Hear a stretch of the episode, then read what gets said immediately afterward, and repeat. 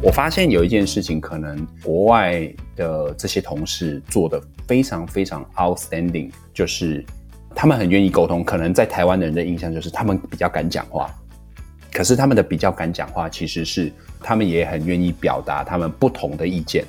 我可能提议我们应该可以怎么做，但我也不会把话说死，就是我不会说我一定就是要这样干。除非我有非常强烈的理由，但那即使是强烈的理由，每一个人，尤其是软体工程师，大部分都会认为他一定还有可以有更好的地方。那个 mindset 是基本上是每个人都内建的。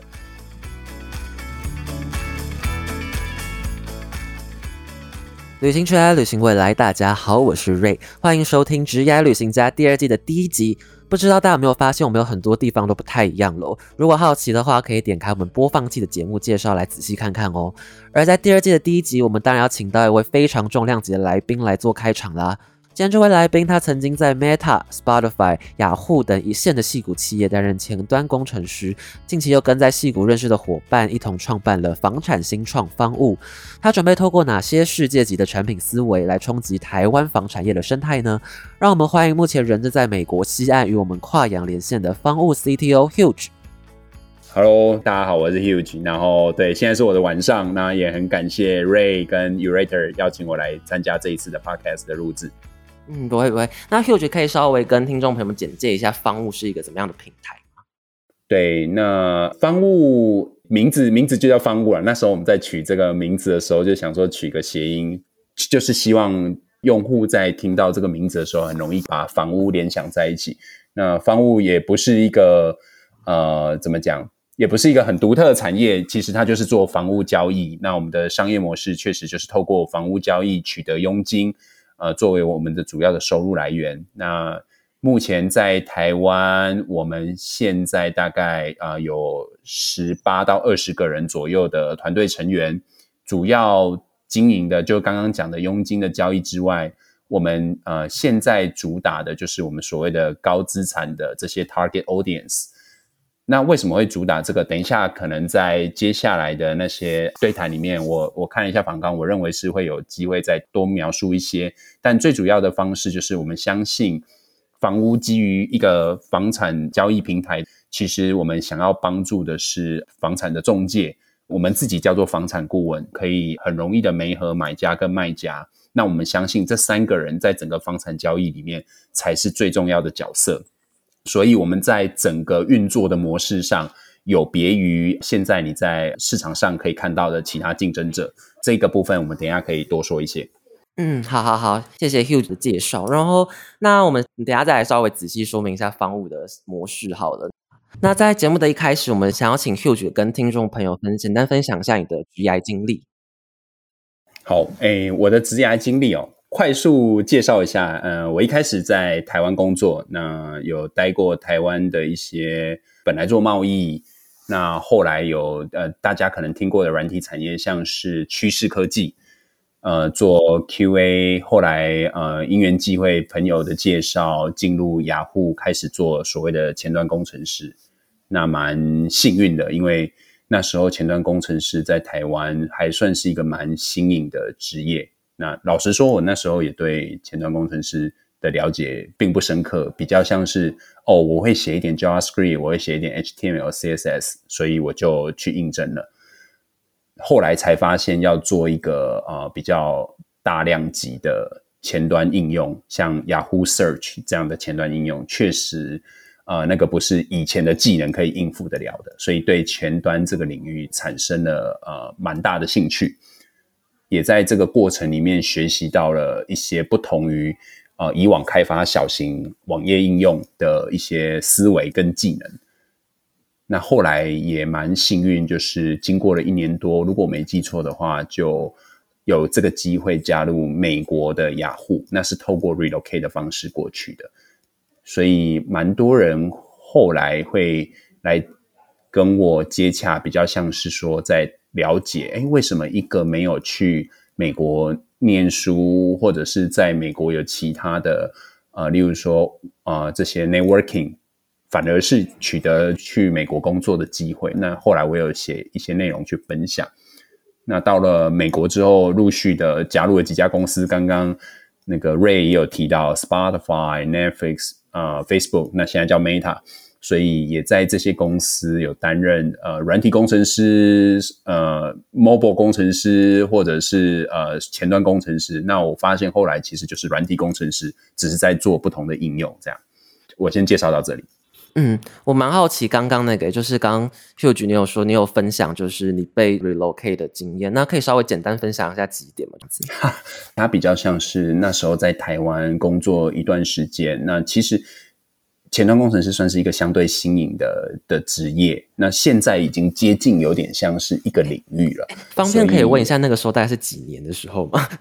呃，这个是个好问题，有点尴尬，但应该是二零一零、二零一一年。对，那前端工程师，如果我没记错的话，这一个词最早可能也是二零零七年才有的，所以它其实在那个时间点，雅虎算是比较早有这个这个职位的一家公司。那详细的时间我可能不太不太确定，但。呃，那个时候绝对不会是一个大家耳熟能详，说哦，原来前端工程师就做什么。我们还要常常解释说前端工程师到底是什么意思。我现在小时候吧，你看我这样直接讲小时候，就应该说以以前上一些那种职涯类的课程，简简正确来说应该这样讲。然后通常那个时候都会讲网页设计师。哦，对，没错没错。那古早的称呼感觉是这样子。对对对，那那其实说来很有趣，在那个之前，其实我的印象都是所谓的呃。就是网页设计师，这已经是听起来很不错的了。在那个还是在用，呃，如果有比较资深一点的听众的话，可能有听过有一个叫做首页制作百宝箱。对，那时候你就可以在网络上面搜寻到一些语法啊，教你怎么在网页里面可以产生出雪花般的效果，有没有？或者是教你做卷轴之类的。那那个确实帮助了我许多。而在更早之前，可能叫美工，我不晓得大家有没有听过这个词。其实那时候写网页的人，他会认为是一个所谓的美工的概念，有点像现在，有可能不是美编，但他就是认为就是在上网站上面加一点花巧的元素。了解，我比较好奇，那个时候原本刚听到 Huge 是在趋势当 QA，你对就像刚刚讲网页设计这种东西，是本来在比如说以前在学习的时候就有兴趣的吗？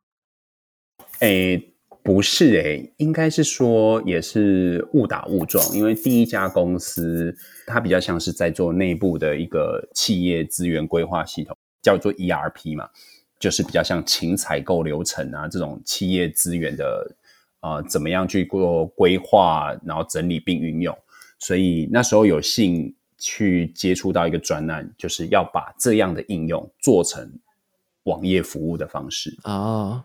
对，那在那一段时间，说实在的，写网页应用其实还算是蛮新颖的，因为那个时候，呃，我记得 iPhone 应该才刚出来没多久，其实很有趣。我记得是二零零七还是二零零八，因为 iPhone 好像才刚出来嘛，对不对？嗯，差不多。网页那时候其实大部分都是比较静态的，就是你要一直 refresh，你只要有内容有更改，你就是要 refresh 的。没有人想过说网页是可以动态在那边更改，所以那个年代可能你动态的网页都已经算是非常 fancy 的一个怎么讲一个做法。所以啊，那个时候你说产生兴趣，应该是在做的过程里面发现自己还蛮不排斥继续做这件事，所以就会花时间去研究嘛。那那个时候研究的人其实并不多，所以常常草逼灭啊，你在现在的。可能台湾的社群里面看到一些比较资深的人，可能就是那个时候已经很早期加入呃这个前端开发的领域，并且我认为蛮多在现在都有取得他们在各个领域的成就，都做得非常好。对啊，那个时候就是因为有这样的一群人，所以还蛮还蛮幸运的，可以跟大家一起切磋啊，了解一下技术啊。不像现在这么多的 meet up 跟跟资源，那个时候的资源相对是匮乏很多的。嗯，我记得我们家 founder Lydia 就说，Huge 就是工程圈的大大。我觉得刚听到，就是虽然 Huge 讲很谦虚，但其实就是元老级别的人物吧，就在那个社群骨骨骨灰级别。没有，你还你还生龙活虎，真的。因为我觉得刚听起来是好像。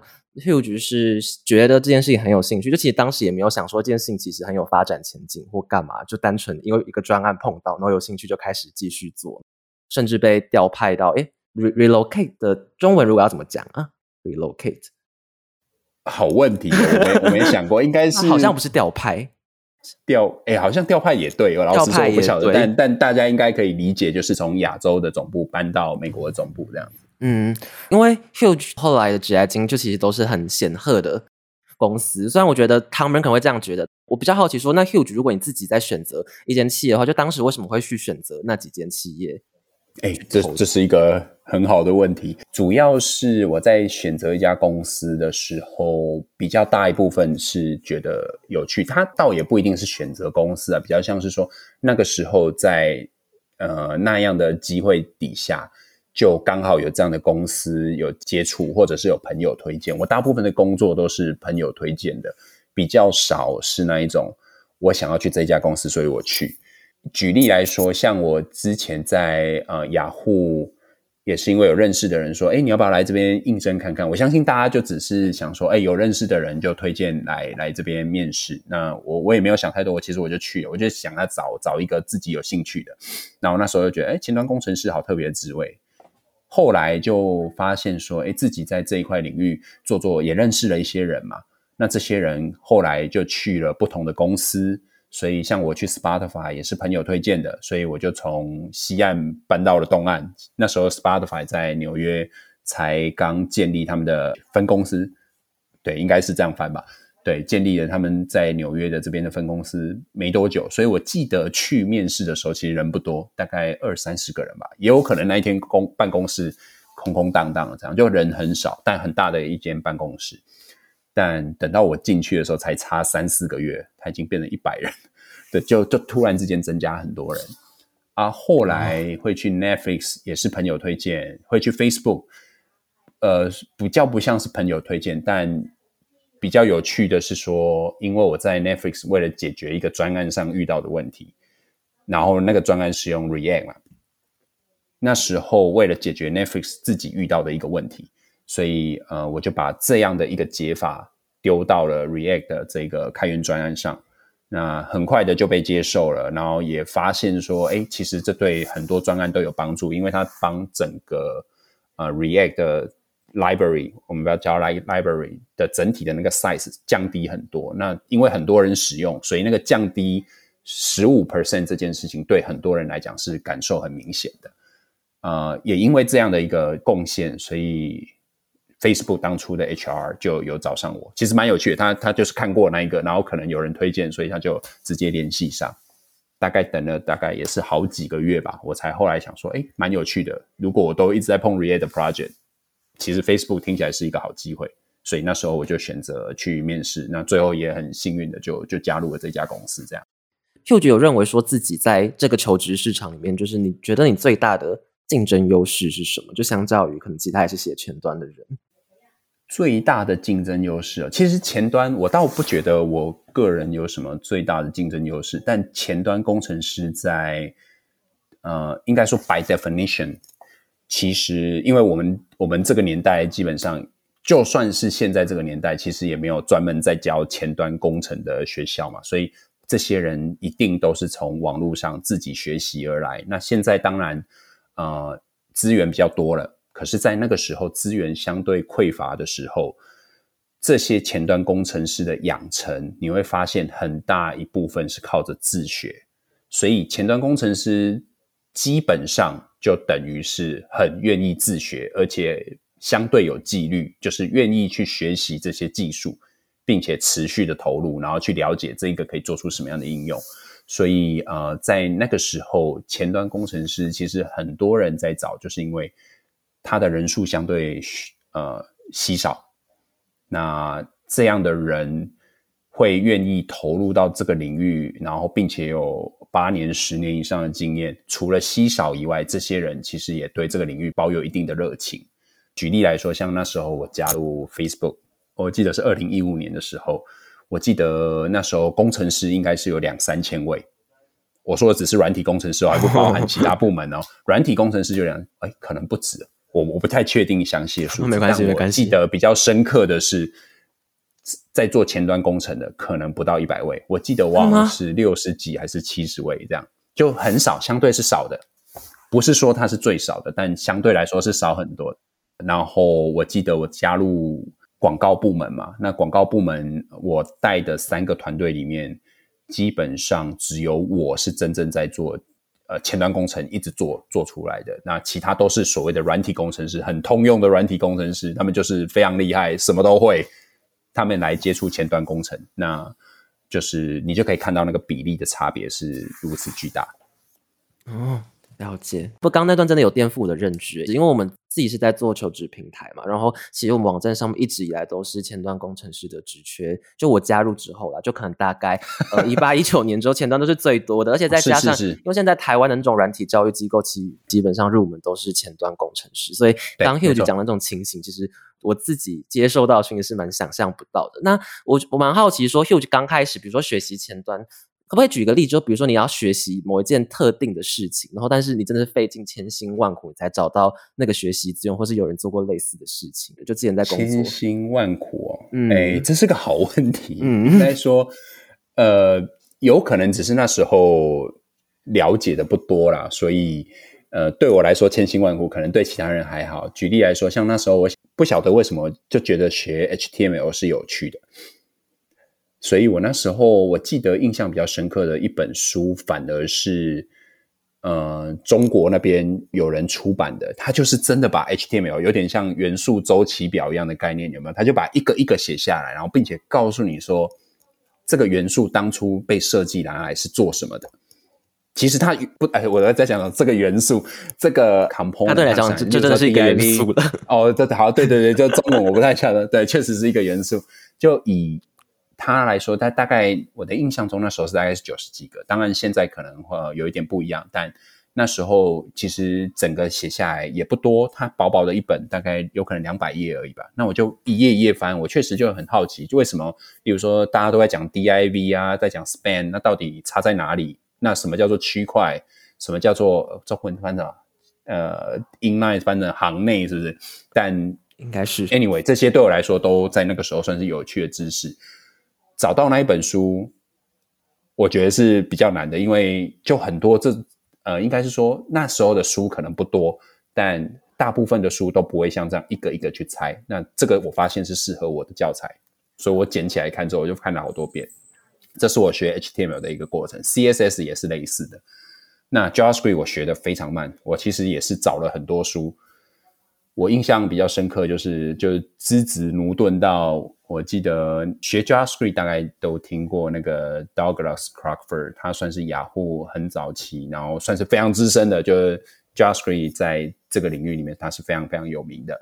那他那时候有有机会到台湾演讲，我后来在美国也有遇到他。但简单来说，我那时候问了他一个概念，是我完全不懂的，就是我那时候问了他一下什么叫做 Closure。那 Closure 其实这个概念很简单，他那时候也讲的很精确。他说 Closure 其实就是 function within function，就是在 function 里面的 function。那他想要强调的就是你的 access scope。那我这边今天不是 technique 的 讨论，我就不展开了。但是一个简单的概念，它其实卡了我半年。其实我看书看了快半年，我我想不懂。那我就是到了某一天，我看好几遍，我就才发现哦，原来是这样。就是一个老实说没有很复杂的概念，但是因为那时候可能资源以及大家解释的方式都不同，再加上我本身就不是那种聪明的人，所以我发现我在学习这一这一趟呃，就是学习这个知识的过程里面，呃，确实花了不少时间，不是那种就是很现在很多人很厉害自学成才，两个月可能进去一个什么教育机构或者是一个 book camp。两个月出来就下下教，我光是学一个概念，我学了快半年。对，但也因为学了半年，所以印象很深刻。虽然我本人不是学软体工程，但我觉得刚刚那个学习历程，我自己听了其实蛮有感触的。就其实我觉得有时候一个概念是课堂上面老师当然会讲教科书给的概念，或者是比如说你自己上网查，当然有些人会对某件事有特定的解释。但是有时候你就是要看到某一个人，他可能思维逻辑跟你是类似的，反正他给的一个没错，刚好就会觉得你被戳中了。就有点被打开一道门，然后突然发现哦，原来是这样子。就他用了我可以理解的方式讲给我听，这样。但是因为说那个时候讨论的数量级还没有高到让每个人都有一套可以去理解的逻辑去解释这一件事情，然后可能社群活动也没那么活跃之类的，所以也没有办法一对一的去互相指导或互相学习一些新的知识，然后互相解释之类。你是对的。对，那时候前端工程师在解的大部分的问题就是啊，这个东西在 IE 六不 work，在 IE seven 不 work，在 IE 八不 work，那怎么办？就是大部分可能前端工程师在解决都是 cross browser，所以那时候讲 cross browser 基本上就是一个常见的问题。你要学会很多 quirks，知道说在不同的 browser 底下你要用什么特别做法去做，然后你才比较容易解决某个特定版本的问题。那当然，现在的前端工程师面临的挑战非常不同，但至少 cross browser 这件事情比较没有那么辛苦。对，因为之前是真的有很多大家会觉得很难想象的问题，但那个时候那个年代有那个年代古老的做法嘛。那很开心，至少现在前端工程师已经往前要进很多了，不太需要再去 deal with 这种这种比较恐龙级别的古老的问题，至少是可以去处理一些我认为。更需要优秀的工程师去解决的商务问题。嗯嗯嗯，我刚刚听下来的结论就觉得 Hugh 真的是一个怎么讲啊？就真的是对前端工程这一件事情是本身就有热爱的一个人。所以刚刚你提到说，就是你看 HTML 然后那百科全书，因为我觉得那本有点像是。HTML 的历史书嘛，或干嘛？因为他是跟你讲他最原初的定义之类的，然后再慢慢去联想到说他现在的定义跟怎么实际去运用之类。因为我觉得现在的班比较偏向是速成班吧，就是他想要快速可以上战场，或是比较用就职做导向的，所以就比较没有像这种这么理论，然后这么去钻研一些细节的学习历程。对，那那可能是适合我的一个方式啊，因为我喜欢了解它，我才会去用。否则你要我硬背。这几个元素是干嘛的？当然也可以，只是对我来说它会很辛苦。但是当我知道原来现在的网页排版跟比较久之前的印刷，其实它排版的原理是一样的时候，其实那个就对我来讲就连接起来，就是为什么它要设计成所谓的 block，或者是 inline，或者是 inline block，在讲这些概念，我就很容易理解。因为横版印刷就是从上到下由左自右，那对我来讲，我就可以连接原来。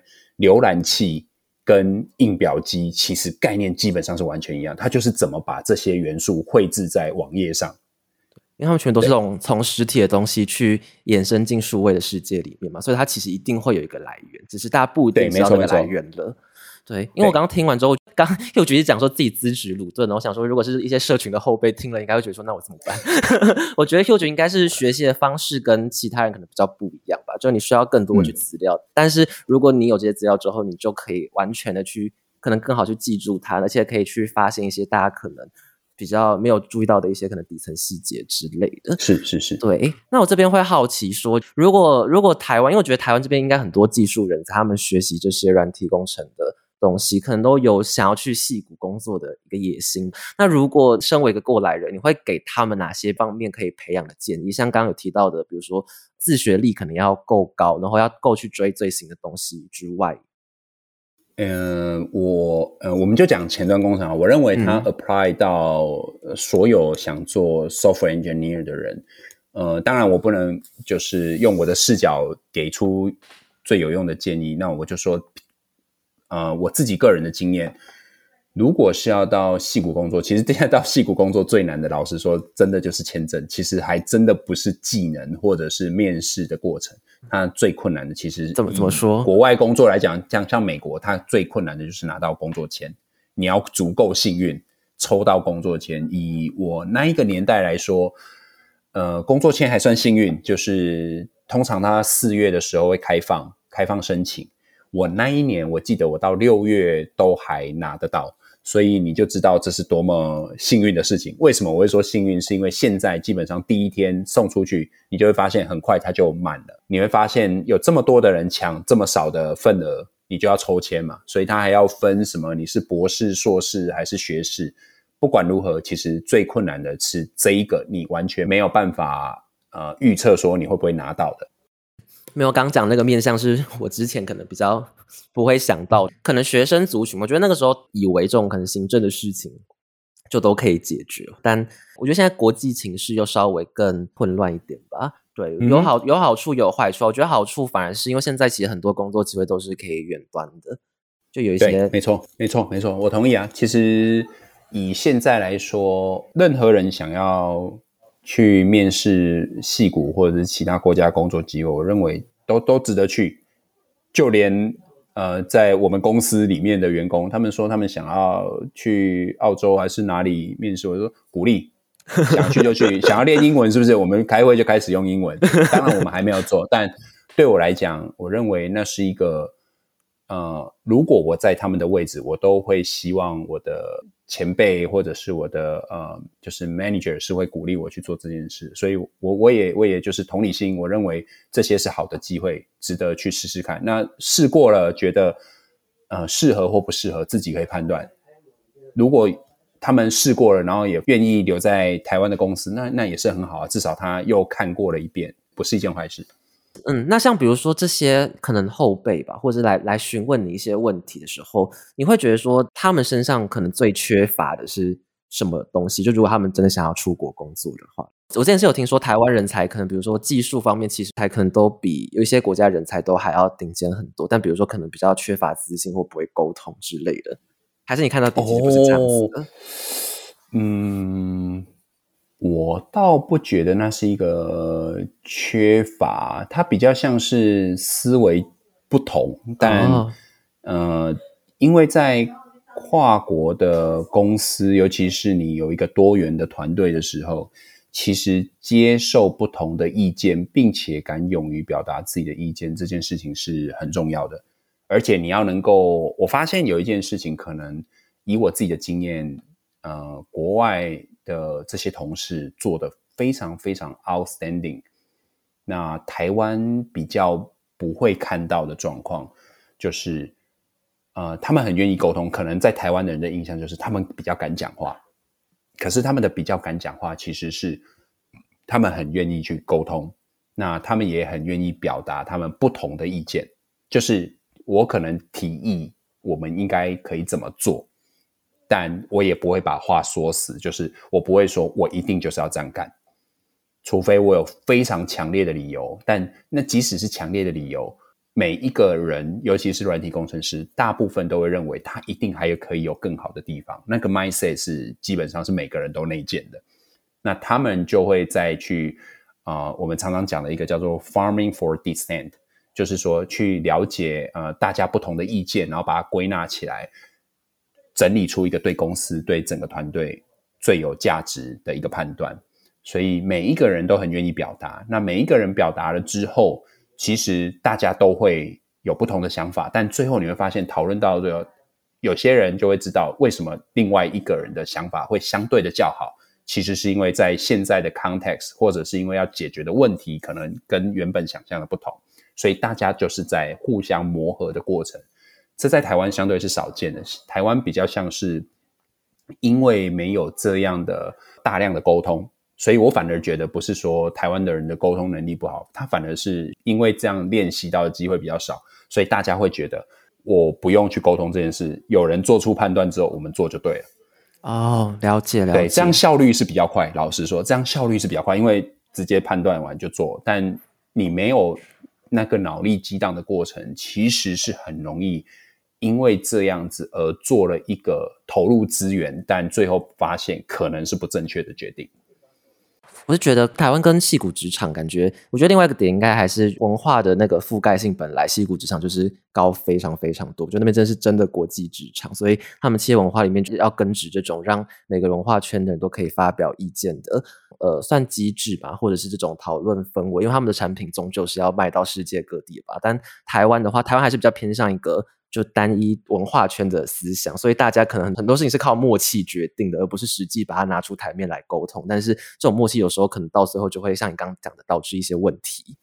对，瑞瑞讲的很好。那另外一点就是延伸你刚刚说的，有让我想到第二点，就是说大家都会认为要去美国，是不是英文要非常好，或者是至少英文要能够沟通的完全没有障碍？以我当初的状况，当然是完全不是。我我的 language barrier 算是算是我见过同事里面进去美国职场里面数一数二高的，因为 天哪，呃，对我当初去基本上是那种英文能力几乎可以说是完全不行，就是用写的我都要想很久，用讲的是完全不行。那一定有人会问我说：“哎，那为什么我可以通过美国面试？”老实说，我自己都不晓得。那时候算是蛮幸运的。那这个过程我就不不多说。比较重要的是，我在那边活下来了。那后来的戏骨的这些公司做的很好的一点，就是呃，可能很多台湾人都会认为说，去美国一定要英文很好。你会发现，现在所谓的英文很好这件事情是所谓相对的，因为全世界的人都来这里，所以大家像呃，现在我们在公司里面都会讲的一件事情，就是你在沟通的过程里面。有可能要预期对方，非常有可能要预期对方，呃，他不是 native speaker，就在沟通的过程里面，每一个人其实都有被很好的去，应该说提醒你在沟通的对象，可能他的第一语言不是英文，或者是英文他没有办法非常非常流利，所以在沟通的过程里面，你要能够去了解，尝试去了解对方，所以很多时候。在那样的情况之下，其实流利的英语，说实在的，不是一个必要条件。当然，如果有的话，一定是好的；但如果没有的话，其实它不会是你沟通上一个最大的 blocker。你只要愿意沟通，当然人际关系也要处理好嘛，不要一直都成为那个要麻烦别人的人。那这件事情我犯错过很多次，所以最后能够活下来也算是奇迹啦。那过程中，我发现我学到的就是。呃，每次都想着要怎么样让事情可以推进，怎么帮助团队更好。那在沟通的过程里面，虽然我有语言上的障碍，到现在都还是有。我认为就是没有办法讲的非常的好。我老实说，就连中文我都没办法讲的非常好，何况是英文，对不对？所以这个部分算是呃，可能台湾的朋友，台湾的这些工程师们。还会认为说英文好是必要条件，其实我现在的观察，它不是一个必要的条件，它是一个加分的条件。但最重要的是你的 mindset，你愿意去跟大家合作，成为一个 team player，然后帮助公司成长，这才是最重要。嗯，讲太好了。其实很多时候是你可能有一点基础，但可能对自己没到那么有自信。但在那种工作氛围下面，我觉得长期下来，再怎样都还是会进步的。对，没错。那最后就是关于这个话题，最后有一个可以提的，就是呃，英文不好，当然自己会设限了。以前我也会。那如果有有这个机会，我可以跟自己以前讲的话，我就会认为，呃，也希望这个听众有想去美国，或者是英文语系，或甚至是其他任何外语语系，呃，语言这个条件自己拿来限制自己，其实没什么道理。你只要不怕 fail。你去那边面试，人家就会告诉你你 O 不 OK 了。嗯，你不 OK，人家会把你刷掉。你只要不怕被刷掉就好了。那如果你 OK，说不定你 OK 呢，对不对？人家就会让你进去了。那你那时候进去，你在磨练，不是一个更适合的吗？因为语言这件事情，就是到那个地方都讲这个话的人，你最容易被训练起来了。有很有 GI 旅行家的旅行精神，就做就对了，反正就去试试看嘛。失败不会怎样，就被刷掉嘛。对，真的真的失败不会怎么样。这个这个心态非常重要。那那个时候就是在戏谷是怎么认识到那个时候房屋的？是其他创办人跟那时候怎么谈好说，哎，那我们来创一个房屋这样子。哎，这好问题。那时候应该说，其中的一位创办人，也就是 Oliver，他算是之前在雅虎工作，后来去美国念博士嘛。我忘记他是先念博士才到雅虎工作，还反过来。但 anyway，他后来是在美国。我去美国，因为我几乎没有认识人。所以我记得我是找到一个在美国之前雅虎也是 relocate 过去，好像五年前吧。那后来住在他们家，然后也因为这样认识了他们夫妻，到现在都是很好的朋友，也很荣幸啊可以认识他们。那感谢他们接待我，对不对？让让我至少第一天下飞机的时候有人开车来载我，我就觉得啊天哪，就是不用非常陌生的，不晓不晓得要去哪里。第我记得第二天吧，就这这一对夫妻就带我认识了，就是 Oliver 跟 Julia，也就是现在方物的两位创办人，也很幸运，就是跟他们一直都保持了非常紧密的联系，像是有点像家人，因为住的也近。那认识了他们之后，呃，Nancy 就是我们的 CEO，他算是 Oliver 的国中同学，他们算是很早就认识了，只是刚好去西雅图的时候才又重新联系起来，这是我记得的啦。简单来说，你现在稍微跟听众朋友那个说明一下，所以你们那边是有四位 founders 这样。对，总共四位创办人。哦，对我应该先说明这一点。没关系，没关系。Nancy 是方物的 CEO，然后呃，Oliver、Julia 跟我，另外 cover 其他功能的创办人，所以我们四位后来呃比较有机会在一起讨论，就发现说，哎，其实我们发现这边可能我们也喜欢看房子，那也喜欢讨论。所以就发现说，其实这样的模式在台湾挺有机会的，因为我们在台湾看到，尤其我自己在台湾有买房的经验，其他人有都有买卖房产的经验。那我自己的经验是觉得蛮奇怪，有可能太独特了，独特到我认为这是一个有趣的市场，应该可以用不同的方式来解决这个问题。所以后来 Nancy 想要在台湾去做这件事情的时候。找上了 Oliver，那那时候他们想要找工程师嘛，我就想说，哦，好啊，因为我我在台湾有网络，所以我就帮他们介绍。后来发现，哎，我没有找到人，然后我非常愧疚，所以他们在问的时候就说，哎，那我先帮你们做做看吧，反正就是一个礼拜做一点时间，那希望可以帮上一点忙。做着做着，我就我就做到现在，对 对。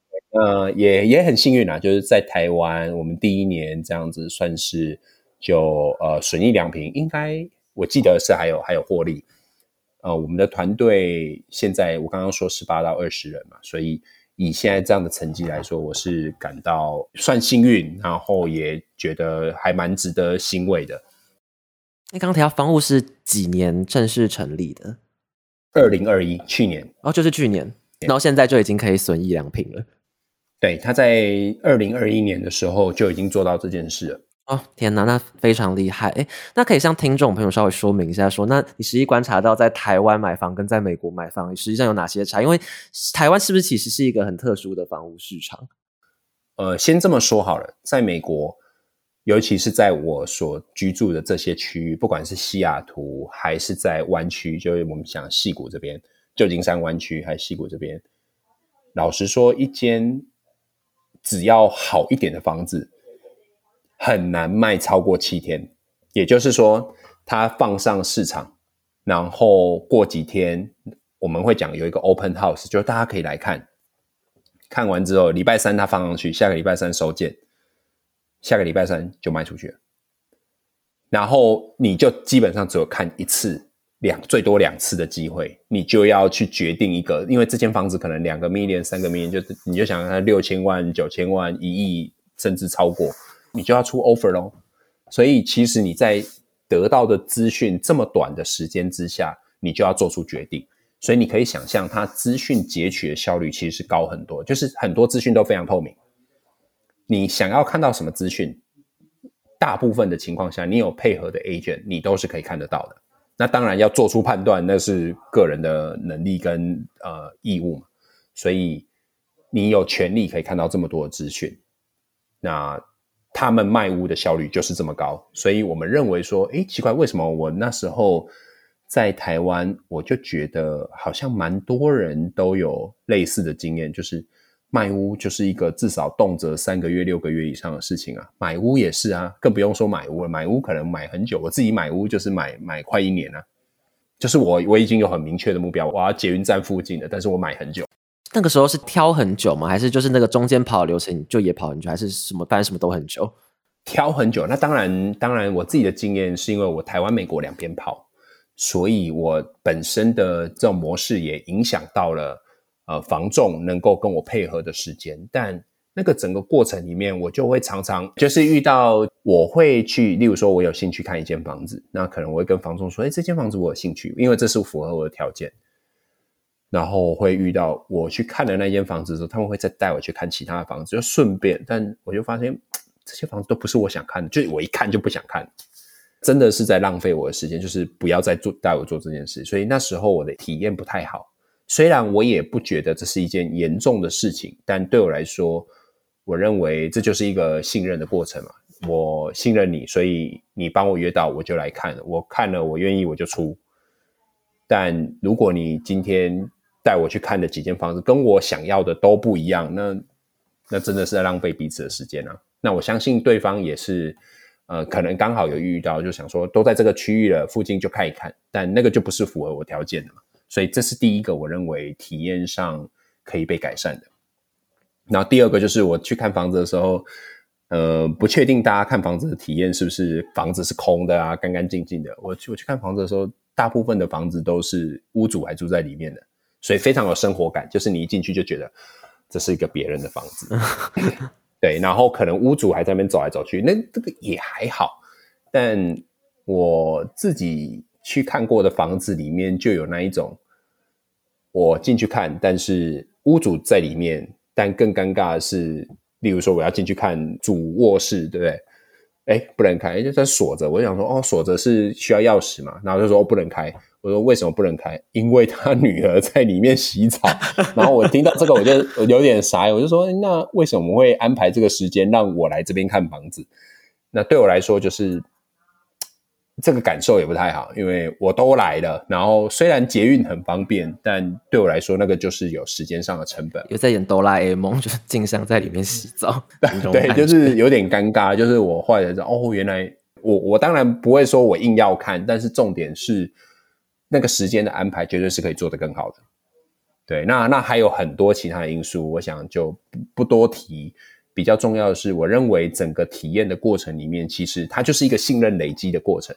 那我认为，在这个过程里面，其实是有很多，呃，不管是用工程师还是用产品的思维去思考，都可以比较好的去改善的。我觉得刚 Hugh 总结的很精确，就是资讯获取的效率低了非常多。然后这一块的话，其实是可以很有效透过数位产品的方式去提高的。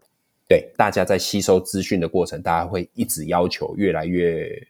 简单有效，所以你会发现那个系统很明确的一点就是，当它它是有一个标准的，就是所有的物件要上架到所谓的公开市场的时候，一定要经过一些手续。那经过这些手续，其实各家网站都可以把这样的资料带进来。所以你会发现，你今天看到这个房子，像台湾，如果你是今天签约签给某一家公司、某一家房仲公司。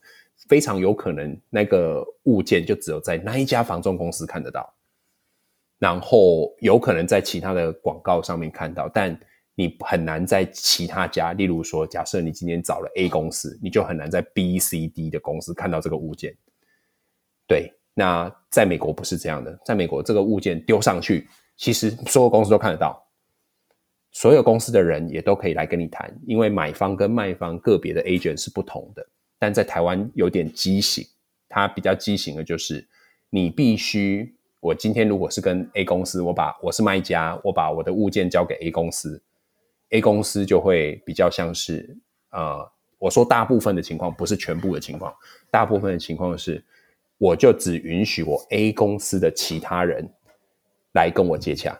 所以换句话说，他对卖家来讲本身也不是最有利的，因为他能够接触到的买家也是 A 公司接触到的买家。对于卖家来说，他接触到的不是全部可能想买他房子的买家，所以第一个他可能得到的价格就不是市场上最好的，对吧？因为他接触的买家就是这么呃这么的局限。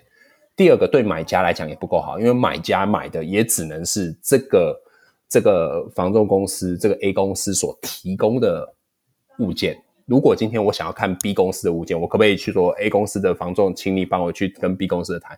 他们通常也不会，不代表完全不行，但是确实你会发现，在台湾呃目前的房仲体系底下，蛮多人是把它像是一个独占，就是你就只能在我这个生态系里面。所以对于买家来讲，它也不是一个最好的选择，因为它不是帮我找到我最想要的房子。而是你们这一家公司里面跟我最接近的房，我自己听下来，下意识反应是觉得台湾的中介感觉是在卖一种资讯不对等。某某种方面是，但这个资讯不对等，当然我也相信现在的呃房仲他们都有在努力的去把这件事情把它啊进一步的优化，但我认为那一段我们进步的速度跟现在。呃，我们就讲美国好了，跟美国现在的状况其实还是有一段不小的差距。好，那这边就请 Hugh 稍微说明一下，那方物目前的产品可能设计了哪些机制或手段，去让这一件事情推进的更快速，或让这件事情变得更清楚或立体。那就讲几个，当当然全部讲完，可能可能就就是另外一个小时。那简单来说，其实我们相信那个买卖房屋的过程，其实就是一个有信任的、那有效率的交易过程。所以我们在做这件事情的时候，其实很多事情我们认为它不必要的，就想要把它从流程里面拿走。举例来说，现在最常见的斡旋，呃，不确定听众知不知道斡旋这件事情，就是我是买方，我想要买瑞的房子，瑞想要卖一个房子，你就会说，诶，我怎么相信你带来的买家是有诚意的呢？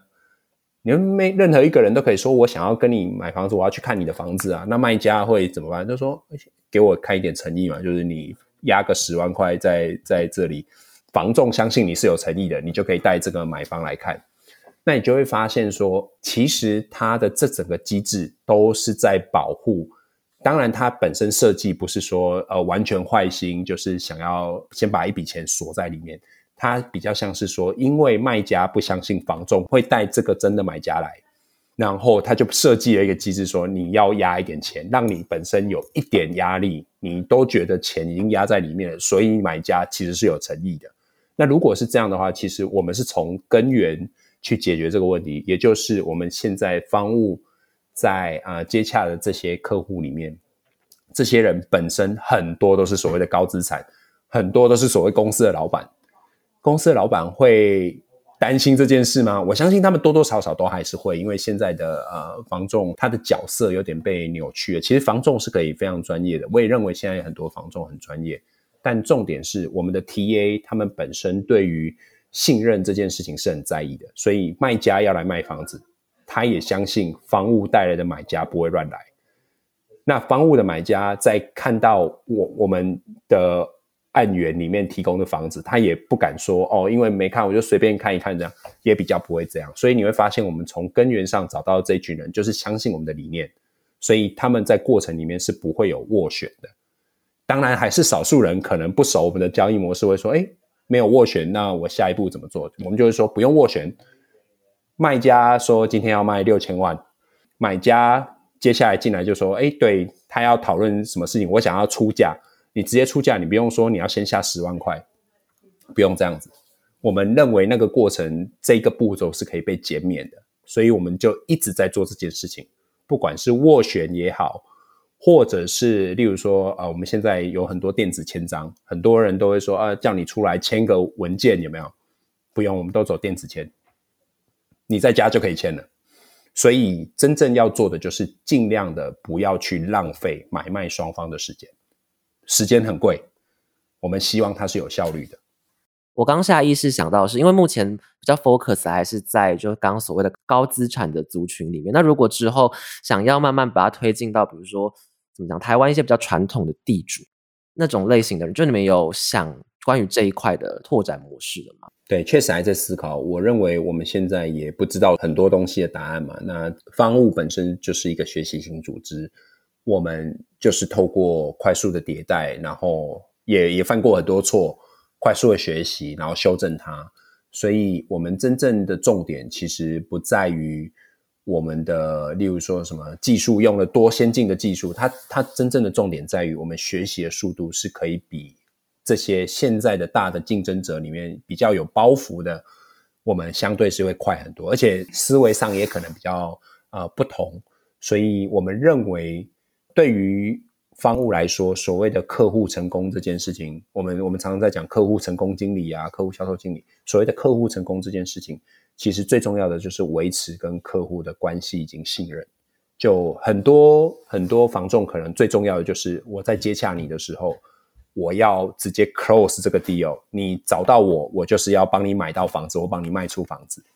但对于方务来说，其实最重要的事情，当然能够卖出或买到也很好，但最重要的其实是维持跟客户的关系，让客户在下一次做出想要交易房产的选择的时候，会选择我们。我认为这才是最重要的。所以你与其说它是一个房产交易平台，我认为也许更可以精确去定义我们是，我们其实是一个客户关系管理呃为基础，然后透过科技去贩售我们的呃房产这件事情。因为我刚刚听起来会觉得说，房屋的房仲可能可以不用用房仲这种台湾比较传统词去形容，比较像是客户在房产业的专业的顾问的那种感觉。就就算你今天不是要买房，但你可能想要获取一些知识，房屋那边的房产顾问也会提供很多协助，这样子。对，没错的，没错的。那在这个过程里面，很重要的一点，当然就是买卖双方的参与。那另外一点，可能我们比较少提到的，最后我我想说，用一些时间来提一下，比较少人专注在房仲本身，我们是称作房产顾问。那为什么会是这样？是因为我们认为房产顾问本身的专业才是整个房屋成功的基石，所以房产顾问的成功，其实也代表着这个品牌的成功。因为只有这样的角色成功，他才能够成功的媒合买卖双方嘛。那我们在做的事情，就是如果以科技跟美感这个角度切入的话，我们在做的就是提供大量的工具，帮助这些人去触及到潜在的买卖方，然后并且可以帮助他们在这个沟通的过程里面是比较有效率的。那以刚刚我们讲的就是。怎么样可以让沟通比较有效率？其实沟通比较有效率，就是不要忘记客户讲过的话嘛，对不对？常常会有一个状况，就是我跟一个房仲讲完了，下次同样的公司可能另外一个房仲来，我要再把同样的需求再讲一次。那我们的做法就是这样，就是今天这个客户只要进来，他有一些跟我们有留下一些足迹，有一些讯息。他就会在我们的一个统一的 CRM 的平台，我们是叫 CRM 平台，但其实它就是一个对话管理系统。所有不管透过 Facebook Messenger、透过 Line、透过 email、透过电话，我们都会把它记录在一个平台上。那这个平台上面就会有它的呃 history，所以任何一个交接到的 agent，其实他都可以看到这过往的 history。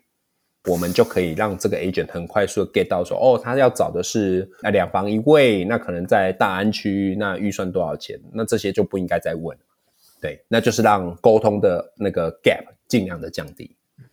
我记得我这题的标题本来是说，就是。怎么用世界级的产品，所以去革新防重产业？然后刚听完这一串结论，我自己反而觉得，像最核心真的是如如就刚刚讲，是客户成功的这个 concept。所谓的比如说数位工具或干嘛，其实是一种辅助让客户更取得他们想要东西的一种手段。对手段，没错没错，你是对的。真正的重点其实是解决核心问题。那个核心问题是什么？就是客户的痛点嘛。那客户买卖双方在这里遇到的问题。很大一部分，一个是效率，一个是资讯的透明，另外一个是信任。所以我们在所有采用工具，老实说，有些甚至不用很 fancy 的工具都可以做到。而我们做的就是先解决这些问题为主。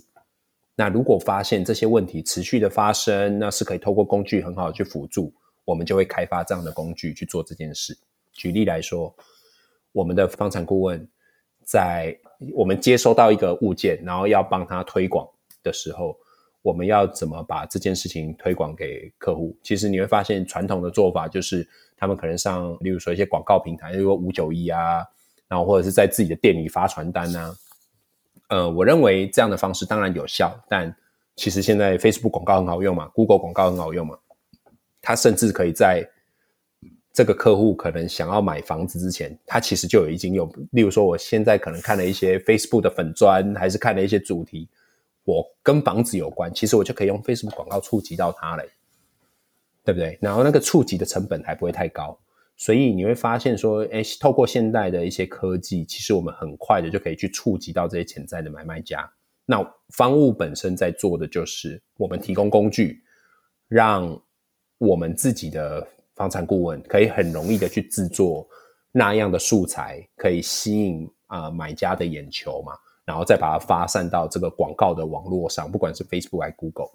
那更重要的是，我们下 Facebook 广告其实也是有成本的啊。有没有办法让每一个 agent 之前没有下过 Facebook 广告都会下？我们自己内部也做了一个这样的工具，就是任何人只要把你要花多少钱、要打什么样的族群，然后你要卖什么样的房源写上去，你就可以下 Facebook 广告。